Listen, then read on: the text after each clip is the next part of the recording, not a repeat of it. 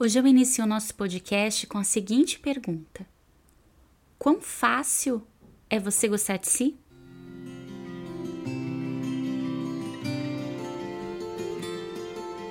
Oi, oi, pessoal! Que bom estar aqui com vocês mais uma semana. Bem-vindos ao nosso podcast Vida Leve e Consciente.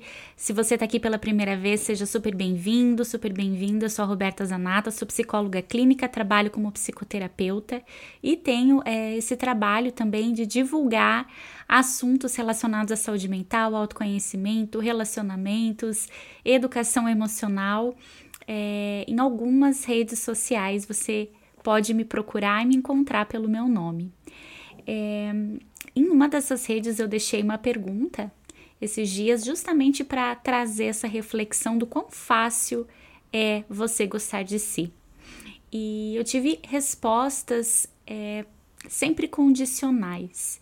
E é bem comum a gente escutar isso mesmo, é como se a gente colocasse condições para que a gente conseguisse se olhar com mais amor, com mais acolhimento, com mais respeito. E enfim, é, esse é um podcast que tem todo o embasamento da psicologia, né? Então eu não vou falar que olhe para você, se ame, se aceite exatamente como você é, porque, em primeiro lugar, é, a nossa autoestima é uma construção constante porque tem momentos e momentos na vida, né? Épocas mais fáceis de lidar, épocas com desafios maiores e algumas coisas sim abalam a nossa estima. Dependendo do ambiente onde a gente vive, se existe uma invalidação constante, se existe um apontamento constante para pontos falhos, críticas constantes, é, ambientes abusivos, relações abusivas, é, isso pode sim enfraquecer.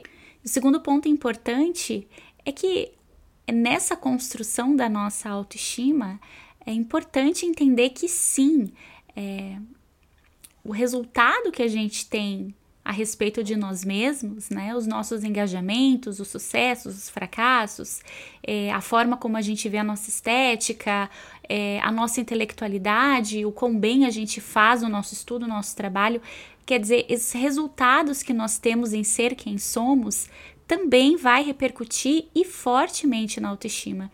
O, a autoestima ela tem alguns pilares, alguns aspectos muito importantes da gente entender. Mas hoje esse episódio não fala sobre os pilares da autoestima e eu posso com certeza trazer, se vocês tiverem interesse, é no futuro sobre esses pilares, né? Que a psicologia é, reconhece como importantes, especialmente as linhas comportamentais e cognitivas. Mas hoje, falando especificamente sobre essa facilidade ou essa dificuldade de gostar de si, passa sim por certas condições, quando muito negativas ou com uma frequência é, considerável de pontos que não, não são o resultado daquilo que a gente gostaria, ou do nosso esforço, do nosso engajamento. É, e foi realmente algumas das respostas, né? Condição a, a não gostar de si por pela estética, ou não gostar de si pelas relações, ou não gostar de si por não ter se encontrado profissionalmente, não gostar de si por não conseguir manter uma conversa com algum, argumentos que para essa pessoa seriam argumentos inteligentes mas esse é um ponto importante para a reflexão de hoje.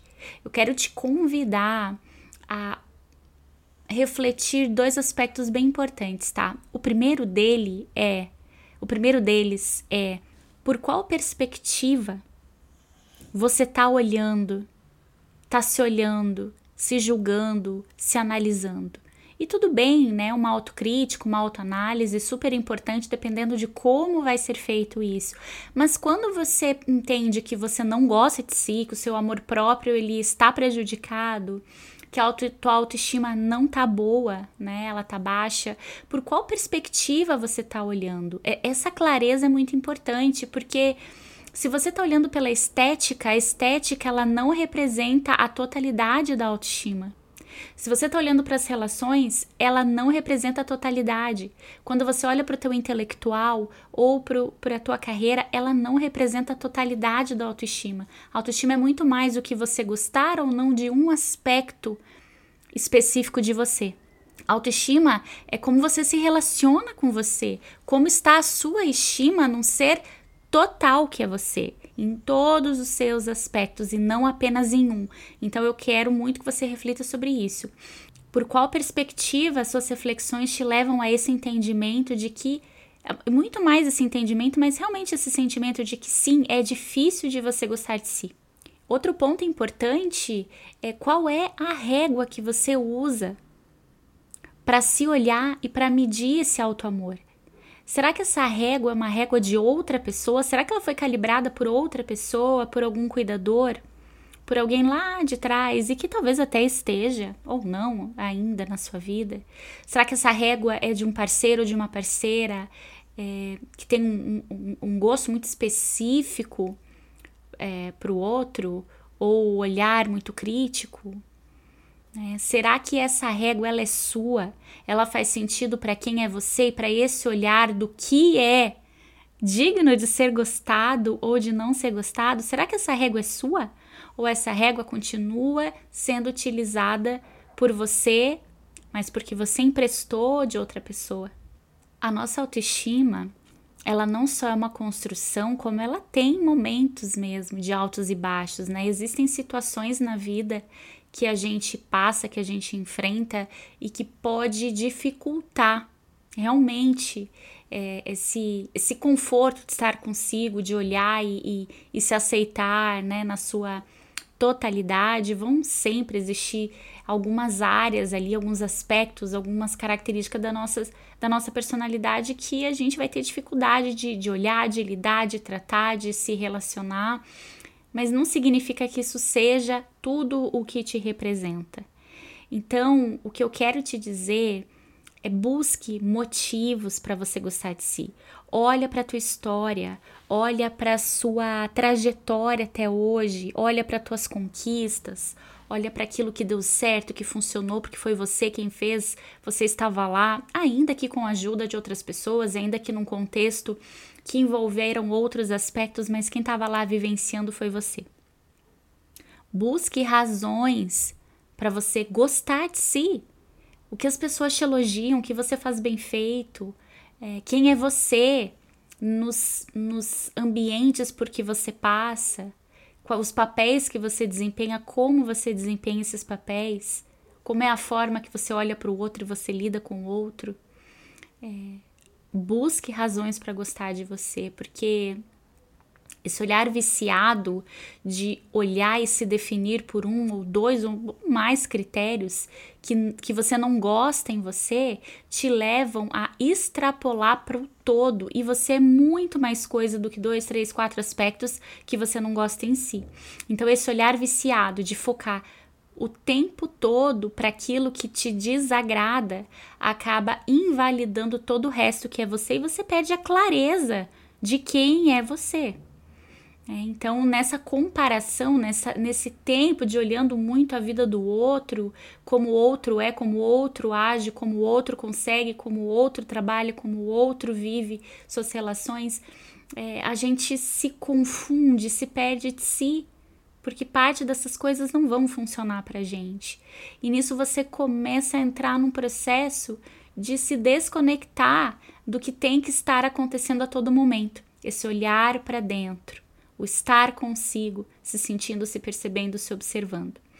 Então, não tinha como eu não recair no autoconhecimento, não, não tem como a gente falar de autoestima sem a gente perpassar pelo autoconhecimento. E por que isso?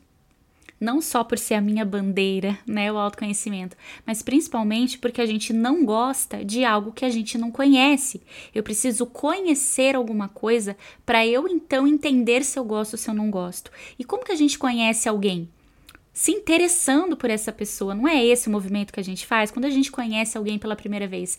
A gente se interessa em fazer perguntas sobre aquela pessoa, em olhar, em observar aquela pessoa, em conviver com aquela pessoa, conhecer aquela pessoa e conviver para ver o quão bem ou não a gente se sente com ela. Mas eu tenho que saber quem é aquela pessoa, de onde ela veio, quem ela é, o que, que ela faz da vida, o que, que ela gosta de fazer, quem é essa pessoa.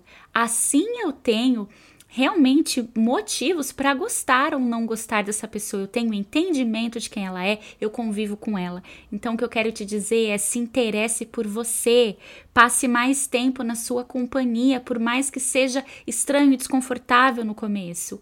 Desligue tanto barulho externo, tanto olhar externo, não seja o tempo inteiro alguém que precisa estar entre pessoas para se sentir bem. Não esteja todo momento buscando barulho no celular, barulho na televisão, barulho no seu computador, porque você não consegue ficar no seu silêncio, na sua própria companhia. Se interesse por você, você é a pessoa mais importante da sua vida. Então, passe um tempo com você e aprenda a se relacionar melhor com você.